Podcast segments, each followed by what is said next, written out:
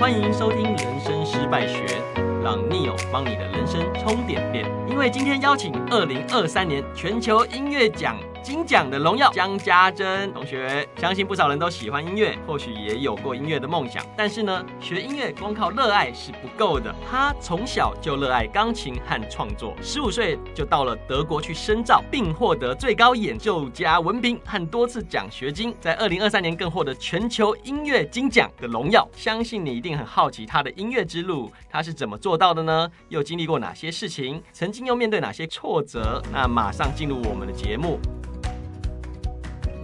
好的，那我们马上来欢迎江家珍。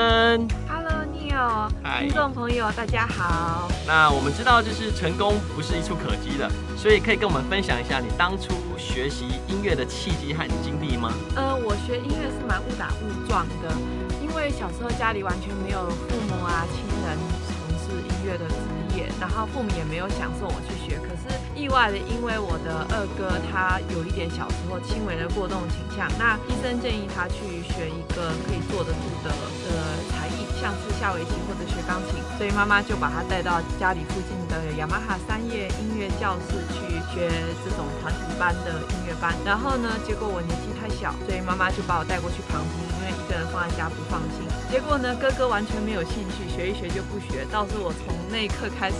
就热爱音乐，过了两年，甚至是开始想要走专业，然后在小学三年级就考了桃园的一门国小音乐班。对，所以那你后来从什么时候开始就是立志要走往音乐这条路去发展？哎、欸，我觉得蛮早哎、欸，很神奇的是我都是自发的，就是好像没有被师长或父母威逼利诱过。因为我记得我好像是大概小学三年级读了音乐班之后，小学四年级我印象很深刻，我就。在日记里写说我要当钢琴家。哇，所以小学三四年级就已经立定你的志愿了。对，太厉害了。因为我小学三四年级我都不知道我在干嘛，立定志愿可能都大学以后的事情了。家珍非常非常早就决定了自己未来的这个音乐之路嘛。对。那像你追求音乐创作的过程中，你付出了哪些努力和时间，可以跟我们分享一下吗？嗯。我觉得学音乐的小朋友就跟一般小朋友完全是过着不一样的孩提时代，因为其实我没有父母逼我，可是自发的。你在音乐班那样环境，你想做到最好，你的练琴时间跟你不练琴的时候，你在读那些术科，他每天都占满你的时间。别的小孩在玩，下课在那里在操场跑，或者是下课约起来一起去喝饮料干嘛的时候，就是你每天都是赶回家，不停的完成你的作业和练习。因为台湾音乐班很特殊，它是有分学科和术科，那学科你不能因为你是音乐班，你就有省略，所有课你都要上。所以，我们数科课，例如说合唱啊、音乐欣赏、管弦乐排练，还有主修、副修课，所有课都是额外 additional 在原来的学科课程后，就是继续上。所以，我们音乐班的课往往都会比普通班晚下课。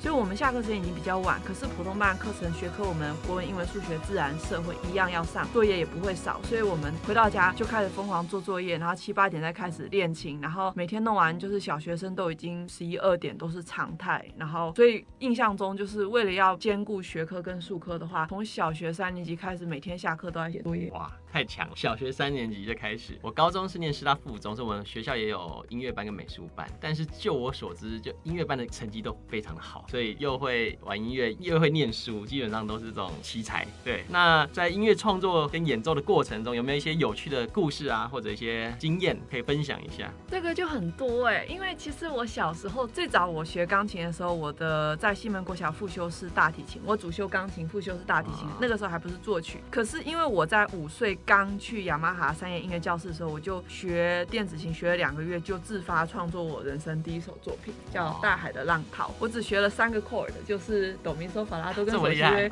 我就做了一首曲子。天才吗？天才吗？我也不知道，可是因为我家里没有学音乐的长辈，他们也不知道这个是什么东西，所以就没有带我去学作曲。Okay. 可是我在我，所以我。小时候复修先是大提琴，可是在我小学五年级的时候，小学念大提琴，大提琴比你还大，当然还高了吧？对呀、啊，就是我是主修钢琴，复修大提琴，可是我印象，因为我是早读跳级生.就是我不到六岁就读小学.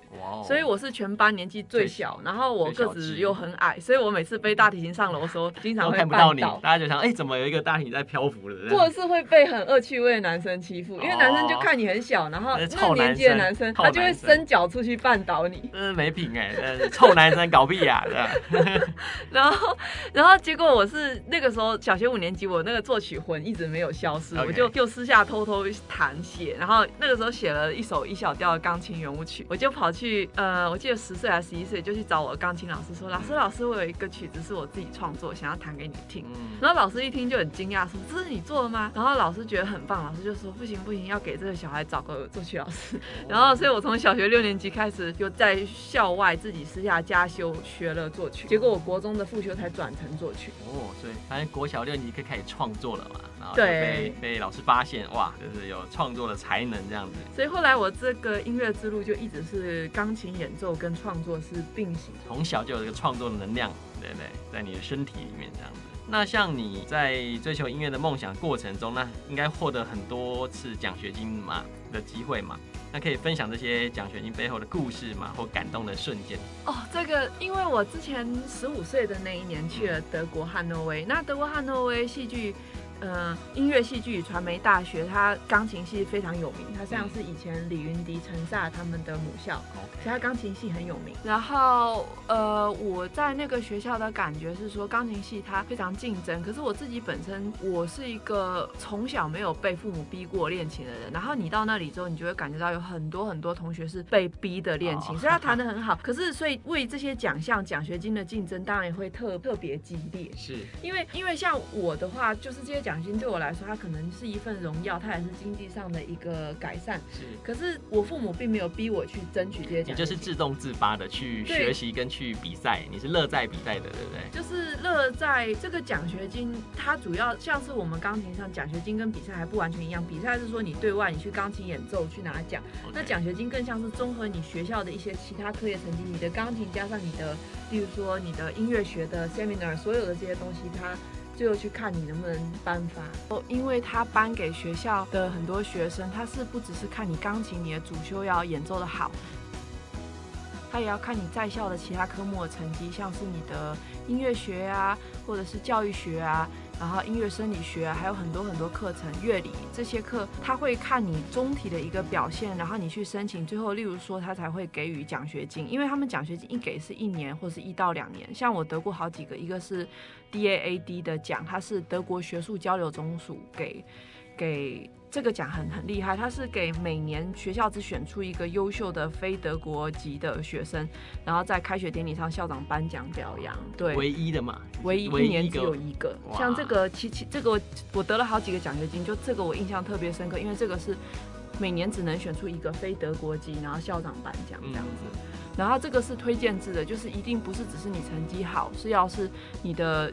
带过你的教授，他欣赏你，例如说，然后这几个教授的推荐，在校内最后去审核刷人。我是我的音乐教育学老师，他听我做的德语的报告 presentation 之后，我当时是在讲音乐教学法，他觉得我准备的很好，作为一个外国学生，所以嗯，他就推荐我去竞选这个奖学金，后来就得奖。所以嗯，对于我来说，我觉得这些奖金对我的一个很大意义，就是说，呃，它不是只是证明说我我厉不厉害，我行不行而已，它是更像是一个我在德国。作为一个外国人，OK，我完全融入这个环境，而且我有能力去去展现我自己的特长，而且就不是说是人家外外部力量，是我自己的一个意愿。对，真的是非常热爱音乐的灵魂嘛。那想请问你在你学音乐或者在创作的过程中，有遇到什么重大的危机或挑战？就譬如说，可能创作没有灵感啊，等等啊，你如何去克服？帮我分享这一段吗？这个情况是有发生过，但是不是创作没有灵感，而是我之前跟教授他。他的演奏体系不一样，然后他的触键方式，他手很大，作为一个德国人，他非常的适合弹特定的技巧。可是他，我想要去改动他的技巧，去弹成对于我的手型跟力气比较合适的方式的时候，他不太允许。然后后面我用他的技巧去弹琴，弹到手受伤，就是我有我有腱鞘炎，好长一段时间，甚至我有手受伤，休学一个学期过。Wow. 然后就是没有办法，哪怕你有灵感，可是你手痛，你没有办法演奏。嗯、那到了这样一个地步，那可是很多。情况下，其实我去跟教授沟通说，嗯、呃，你这样子教我去一味模仿，可是每个人是不一样，我的手掌就是跟你不一样。你弹得很顺，不代表我可以这么弹。可是教授他有他的权威，他认为说他没有弹伤啊，其他学生也没有弹伤。如果就你弹伤，一定是你的问题。嗯，那可是就像我们知道，运动员也会有被练伤的情况，并不是说教练说的都是圣旨，每个人要根据自己的体能去调节。所以他就没有给我这个 tolerance 的空间，导致我后来就是养伤养了很久。然后在那段时间，我情绪很低落，因为取消了好几个比赛跟表演的机会。然后我本来我是跳级，二十三岁就考上博士班。是非常非常早读博士，可是因为手伤这件事情耽误了大概一年的进度，所以我等于是刚刚考上博士班，过了一年就发生了这个手伤休学的事件。因因为这个休学，就是因为因为你是钢琴演奏家，你如果手伤掉，你就不可能上学。这段时间你怎么度过的？呃，这段时间其实我觉得就是因为他反而 push 我去走向了后来去有更多的创作跟即兴的部分。因为手受伤之后，很多经典曲目我是弹不了，就是标准化的曲目，例如说巴哈、贝多芬这些东西。那我当时在这段时间，我就一直在家想说，因为我是真的很喜欢弹钢琴。那如果说就是经典曲目，我现在没有办法去碰，那我可不可以先自己创作一些我想弹的东西，我也弹得了的东西？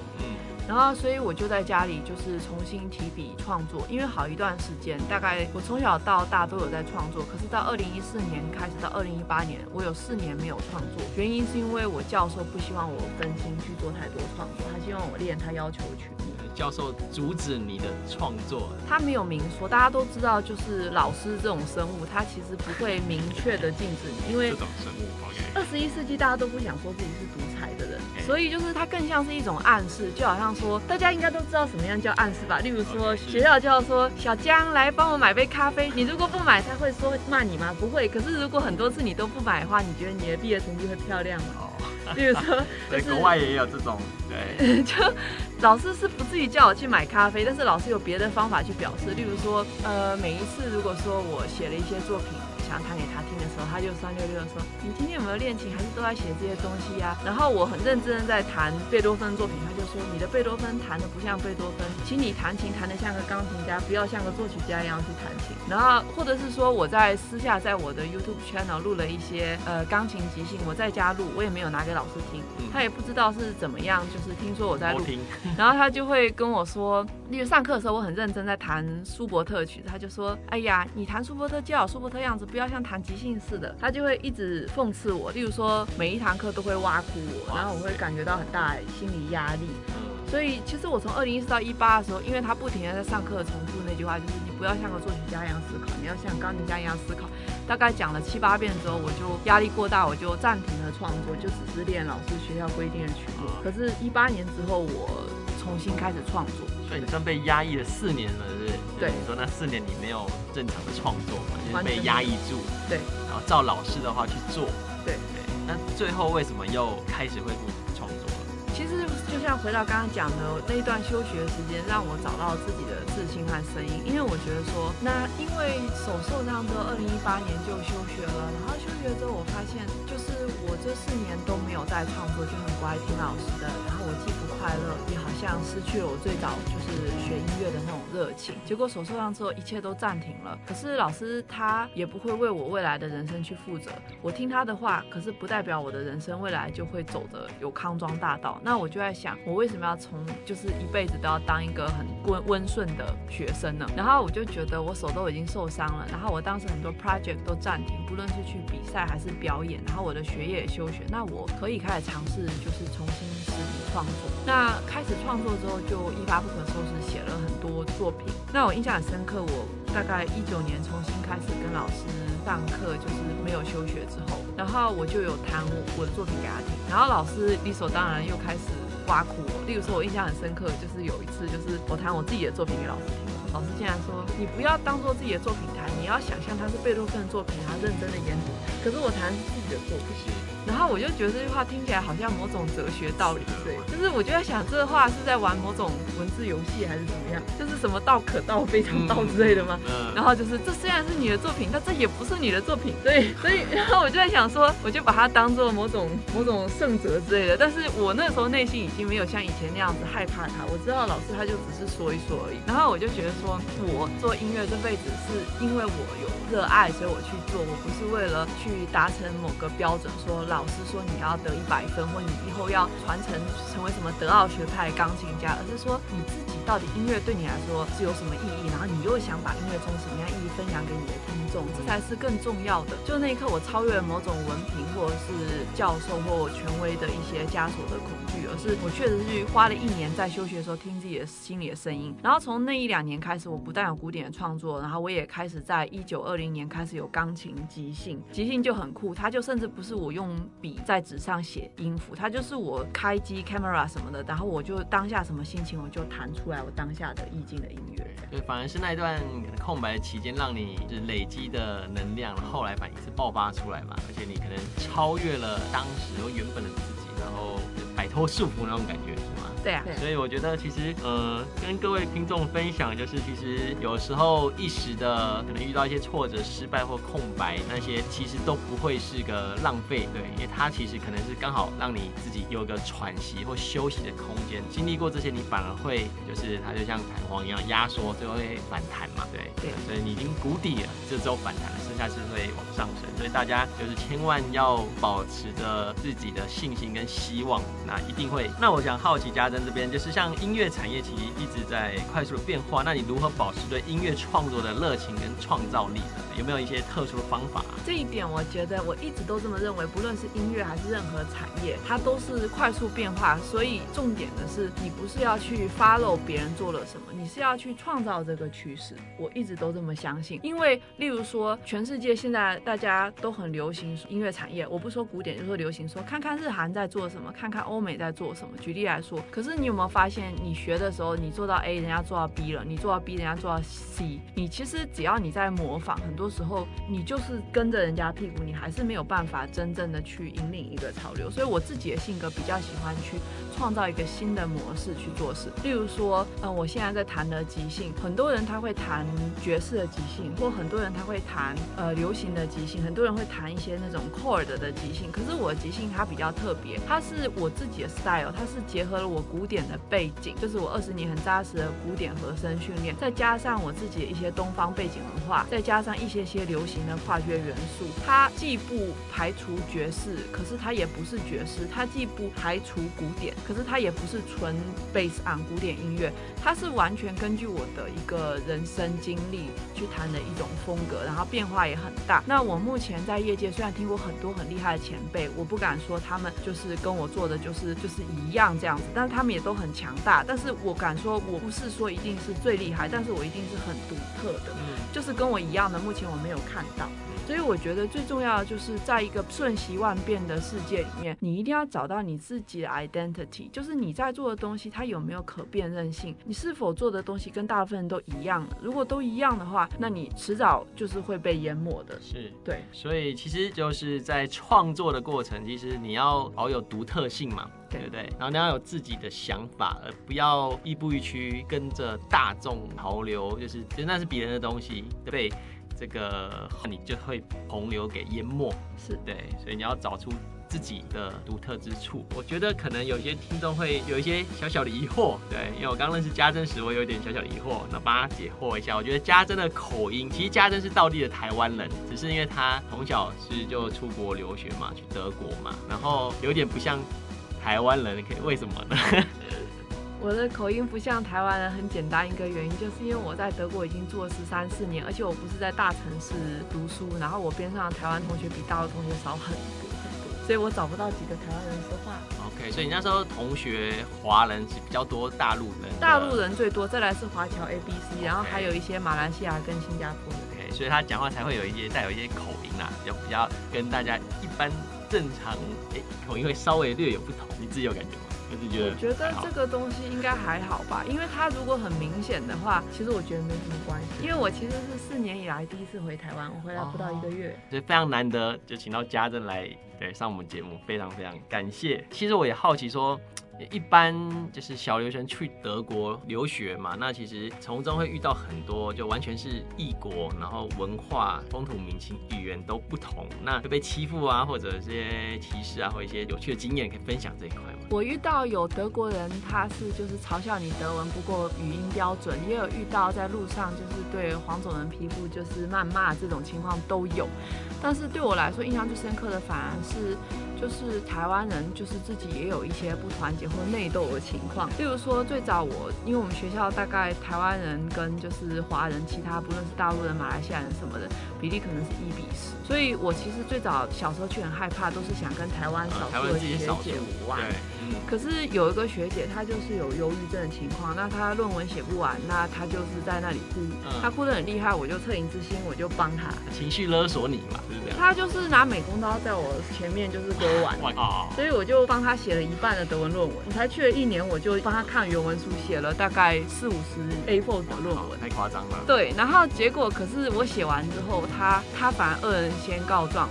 就是因为他觉得我就是怕我说出去，他到处说我是蕾丝边，他说我是女同性恋暗恋他，然后结果搞得台湾人圈都很觉得我是很奇怪，然后不敢跟我玩。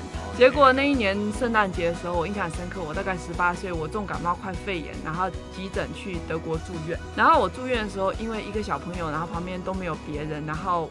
然后德国的医院只有冷的黑面包跟红茶之类的，然后很凄凉。我就想要打电话请台湾的学姐们，能不能帮我拿一下换洗衣物或带个稀饭之类给我？因为是零下的那种德国，圣诞平安夜真的是很凄凉。然后我在那里吊点滴快肺炎，后来我才知道，因为当天晚上没有人接电话。后来我听说那个学姐跟所有台湾人他们在那里聚餐过圣诞节，说这个女的是类似品暗恋我，她很变态，不要接她电话。这么坏。然后后来。我就心很凉，说哦，原来出国之后内斗的是自己人。结果那一天我本来我本来跟大陆同学都很不熟，我就电话拿一拿，我就打给我一个大陆学姐说。学姐，我好像快肺炎，然后吃不太惯德国的黑面包。平常就算现在生重病，愿不愿意帮我煮一碗稀饭带过来？我会出院，我会感谢他。结果学姐又叫另外一个大二学长，他们带着稀饭，然后带着食物，然后带着小吃点心，然后带着热水，然后就过来探病，然后就很温暖。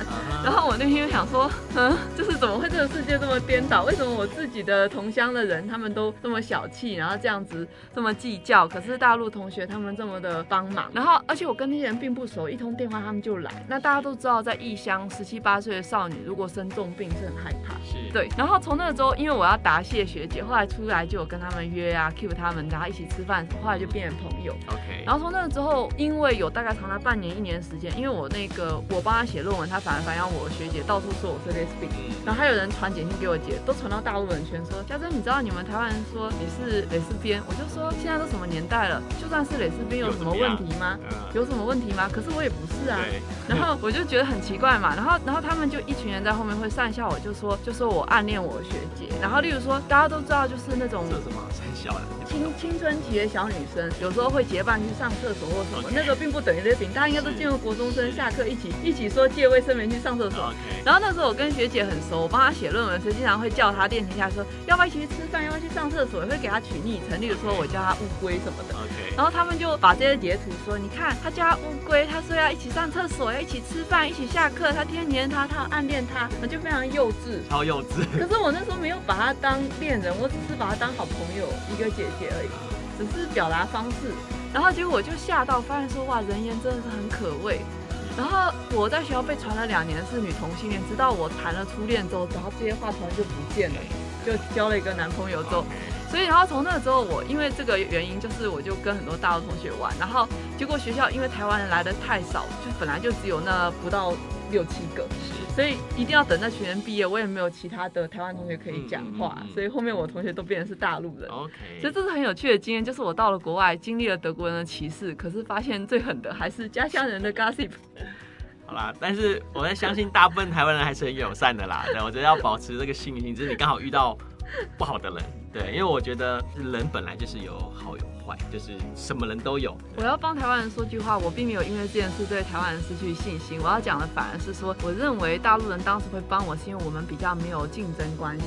而台湾那些学姐，他们觉得我年纪很小，可是已经得了很多奖学金跟奖项，他们有一种同侪压力。他们觉得我们是属于同个，我们来自同个地方，而这个学妹她表现得很好，所以他们他们比较愿意去相信一个优秀的人，他有很多阴暗面，他愿意去讲我的坏话。这就是人性，那些就是回到人性的部分嘛。因为你在跟你有一些利益纠葛的关系，你就会做一些比较情绪的事情。好，那所以站在异国真的是蛮辛苦的，对各种事情都要去面对。对，我觉得像你真的是感受到你对音乐的热爱，你对创作的热爱。那你有没有一些特殊的方法寻求你的灵感来源呢？在你创作？哎、我觉得我很喜欢去大自然，不论是健走啊，或者就是去发呆、散步什么。对我来说，我大部分灵感就是要么就是艺术，就是跨界的各种艺术，绘画呀、文学啊，各式各样的；要不然就是大自然。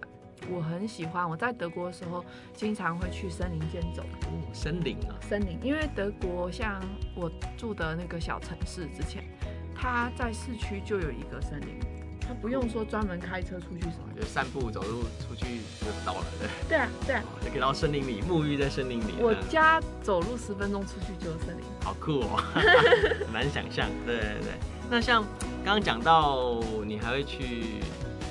其实创作你还包括你还会写诗，对不对？对，对，那你可以分享一下你写诗的这部分，呃，就是对你怎么去做这个部分的创作？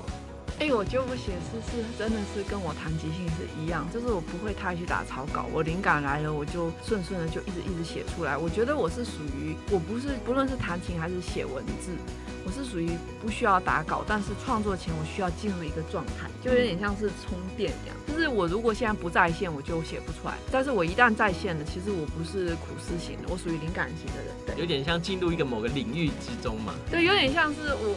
就我给大家一个比较搞笑的比喻，就像是那个那个那个吸气人，那那个吸地讲错，扫地机器人，扫地机器人，就是你要给它通电，它就会工作，就是说就是说它就会开始侦测这个空间，它就知道去哪里。自己比成扫地机器人，对，有点像啊，因为我进入那个灵感状态之后，我自然而然就知道该怎么写，我不用太苦思。可是我首先要通电，那通电之前要做什么准备吗？有什么仪式吗？哦，举例来说，我如果真的要进行一个很大的创作，小的就算了，例如说写首很短的诗，写五分钟音乐，那不用。如果我现在要写一首半个小时的音乐，我这个月会有意识的减少我的饭局跟酒肉朋友的见面量，然后我可能会保持一个冥想的状态，然后我会经常去接触大自然，然后我会睡眠比较充足，会让自己处于一个正能量状态。所以你自己会做一些前置，让自己环境跟一些你的身心灵都达到某一个就是程度，对协调，然后你才进入那个状态。对，然后我在状态里的话，写东西是轻松。OK，就是灵感就是永永源源不绝而来这样子。嗯，可以这么说，但是前提是在状态里。OK OK，那你可以控制这个状态嘛？就是不能，这个状态它不是你找来的，它是，所以我刚刚说为什么减少酒后朋友见面量是非常重要。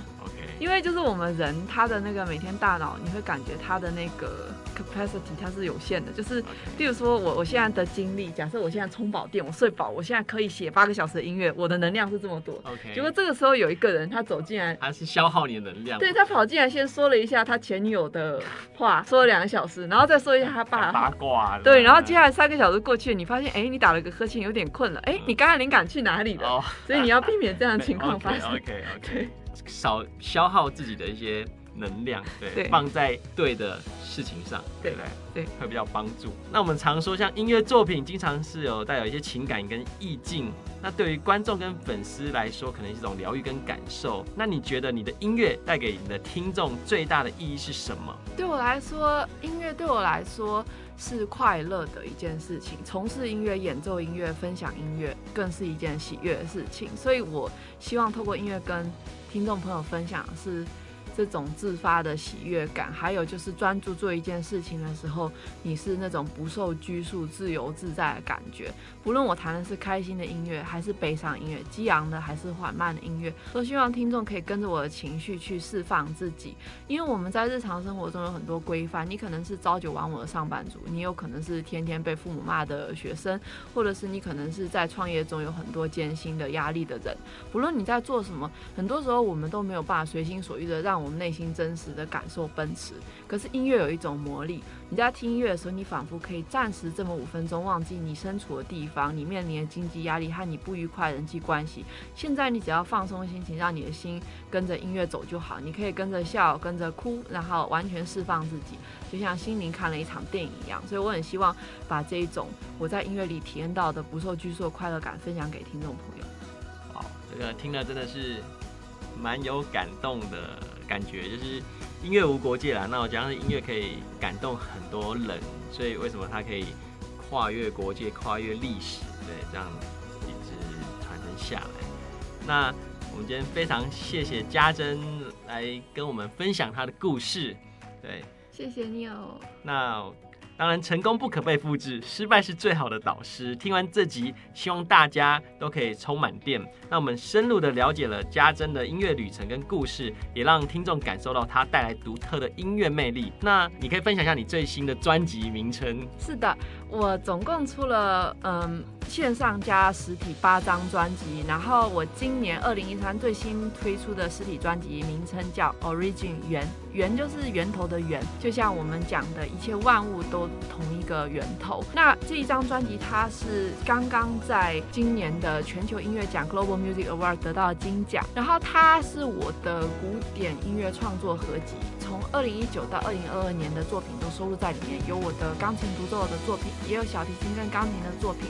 那不论不只是我创作，也包括我自己亲自作为钢琴家演奏钢琴的 part，然后小提琴邀请我的学校的刚得完大奖的学弟演奏，所以是一个非常精彩的专辑。然后如果大家有兴趣，可以在各大唱片行，或者是说像是一些网络的诚品书店啊、博客来这些都可以订购。OK，那大家要支持家珍，我们的台湾之光，就是非常优秀的音乐家、钢琴家。如果你喜欢我们的节目呢，请帮我追踪订阅，帮我留下五星好评。那我们下次见，拜拜，拜拜。